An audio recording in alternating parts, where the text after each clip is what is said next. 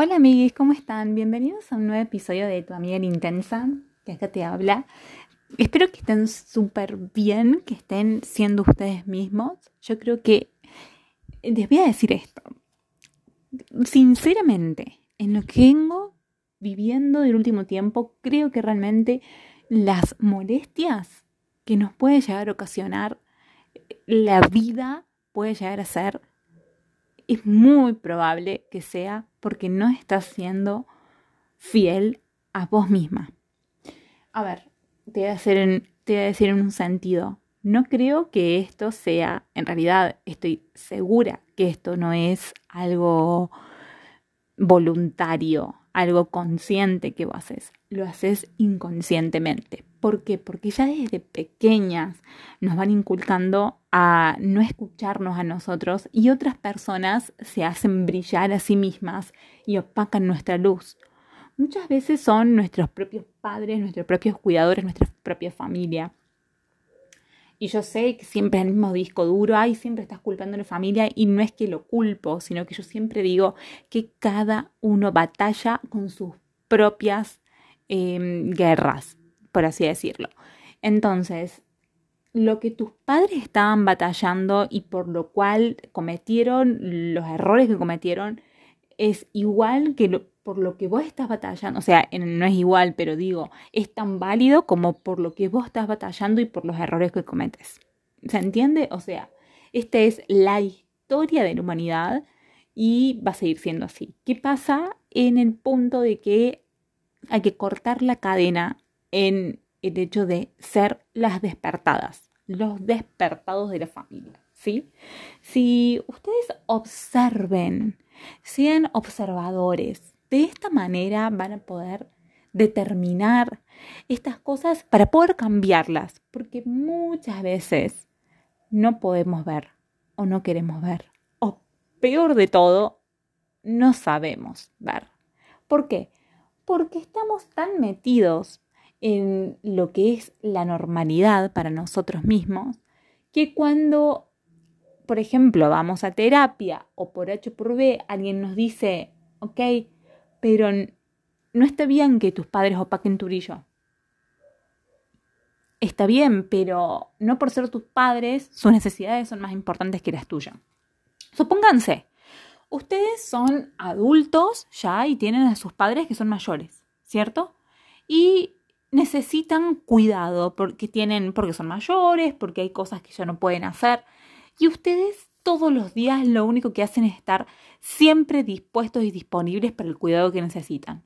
Entonces los llaman a cualquier hora, hacen todo porque sea por dar este cuidado. ¿Sí? Les pongo esta situación. ¿Cuántos han pasado por algo así? ¿Quieres que te diga algo? Y a ver, voy a ser muy criticada, ya lo sé, no es normal. Vos podés darle un cuidado a tus padres dándote un cuidado a vos mismo también. Si vos estás haciendo una actividad que para vos es importante, que para vos es placentera, que no tenés otro momento de hacerla y que vos le digas a tus padres, ahora no puedo, puedo después, no tiene nada de malo. Ahora, si son tus padres o tus cuidadores quienes reciben esto como una ofensa, eso ya no está en tus manos. Entonces, poner nuestros sanos límites desde el amor, eso está bien, porque vos también tenés tu propia luz y vos también tenés que brillar. ¿Cuántas veces nos ha pasado, y les voy a dar un ejemplo muy grande y controversial, y les voy a dar un ejemplo más chiquito, que se juntan con una persona a hablar un amigo, por ejemplo, y ese amigo es el centro de la charla, les habla de todo y no nos deja hablar ustedes, les invalida lo que dicen, no les presta atención, usa el celular cuando ustedes hablan. En ese momento ustedes tienen la libertad y el derecho de levantarse e irse. Claro que siempre con, con mucho respeto y decirle, ok, ya no tengo más tiempo, me tengo que ir a retirar a hacer mis actividades, adiós, y te vas. ¿Qué pasa? Cuando vos empezás a poner estos a límites, lo que haces es cortar una cadena. Imagínate que vos tenés una tijera, una tijera muy fuerte de luz que vas cortando esta cadena.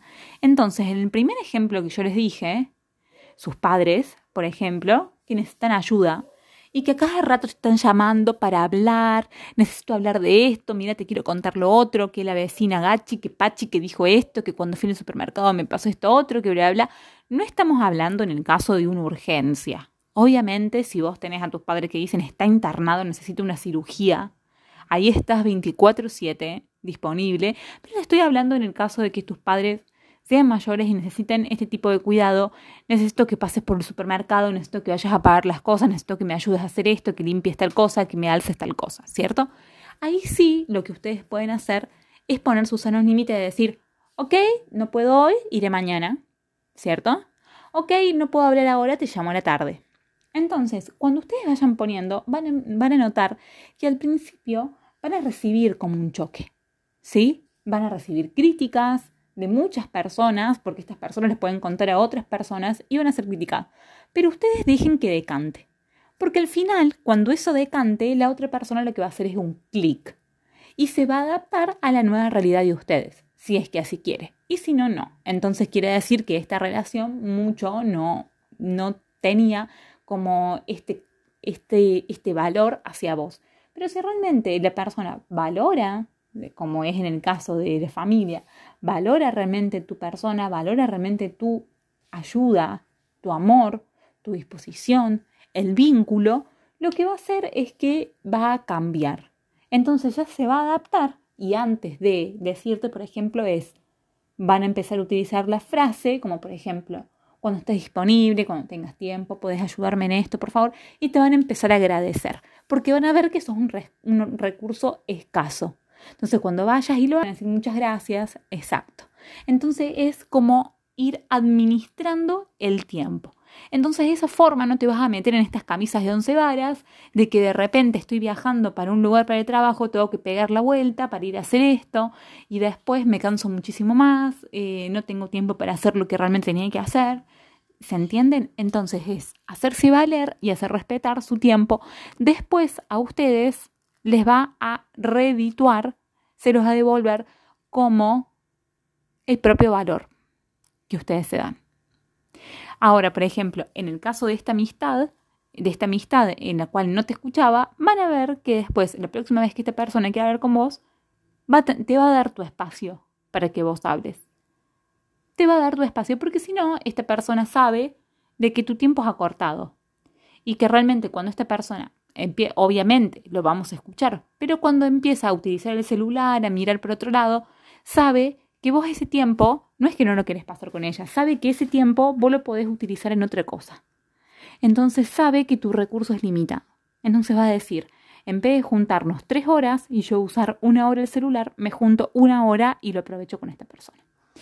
Sí, sanos límites. Muchas personas lo pueden escuchar como algo tremendo, como un egoísmo muy grande, pero yo les puedo decir que una vez que lo hacen y descubren qué es realmente lo que ustedes necesitaban, van a estar mucho mejor con ustedes mismos, con ustedes mismas, van a poder tener tiempo para hacer todo lo que quieran, inclusive para poder descansar, como para poder ver una película. Es que tantas veces nos han dicho que está mal, por ejemplo, si ustedes tienen una cena familiar, y ya no tiene ningún sentido que ustedes estén ahí.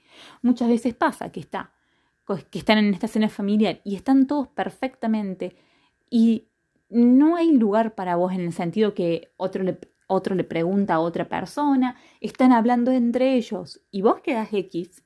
Si vos ya cenaste, si ya pasaron dos o tres horas en esta cena familiar, mm, supónganse que no ha sido ni un cumpleaños, nada, es solamente una reunión vos podés levantarte e irte y decir, bueno, estuvo muy bueno, estuvo muy rico, ¿quieren que les ayude en algo? No, está bien, bueno, entonces yo me tengo que retirar porque tengo otras cosas que hacer. ¿Tenés? Gracias. Después nos vemos en otra vuelta. Espero que se repita. Ah, saludos a todos, a los que no vinieron. Adiós. Y te puedes ir y te vas a tu casa y te pones y te bañas y te haces el tratamiento que quieras hacerte. No tenés por qué quedarte sentada ahí otra hora más o dos horas más viendo solamente cuando ya no hay lugar. O sea, uno tiene que reconocer cuando ya no tiene lugar. Si vos estás con tu amigo y tu amigo está usando el celular, vos decís, yo ya no tengo lugar acá. Si vos estás con tu familia y tu familia están hablando entre ellos no te incluyen, yo ya no tengo un lugar acá. Pero no como una cuestión de ofender, sino como una cuestión de ponerse como prioridad decir, ok, mi función acá ya fue saldada, ahora me voy a hacer algo por mí. Ya hice por ustedes, ahora me voy a hacer algo por mí.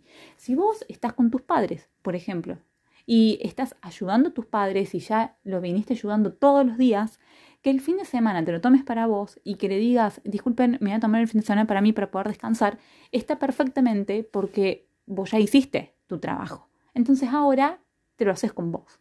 ¿Se entiende? Entonces, este ponerse en, al mismo nivel que los demás es tan bueno para uno mismo, porque siempre ponemos, estamos acostumbrados acostumbrados a poner a los demás en un nivel más elevado de nosotros. Y en realidad nos tenemos que poner al mismo. Si yo te ayudo a vos, después me tengo que ayudar a mí. Porque yo también tengo cosas que hacer, porque yo también necesito tiempo, inclusive yo también necesito descanso.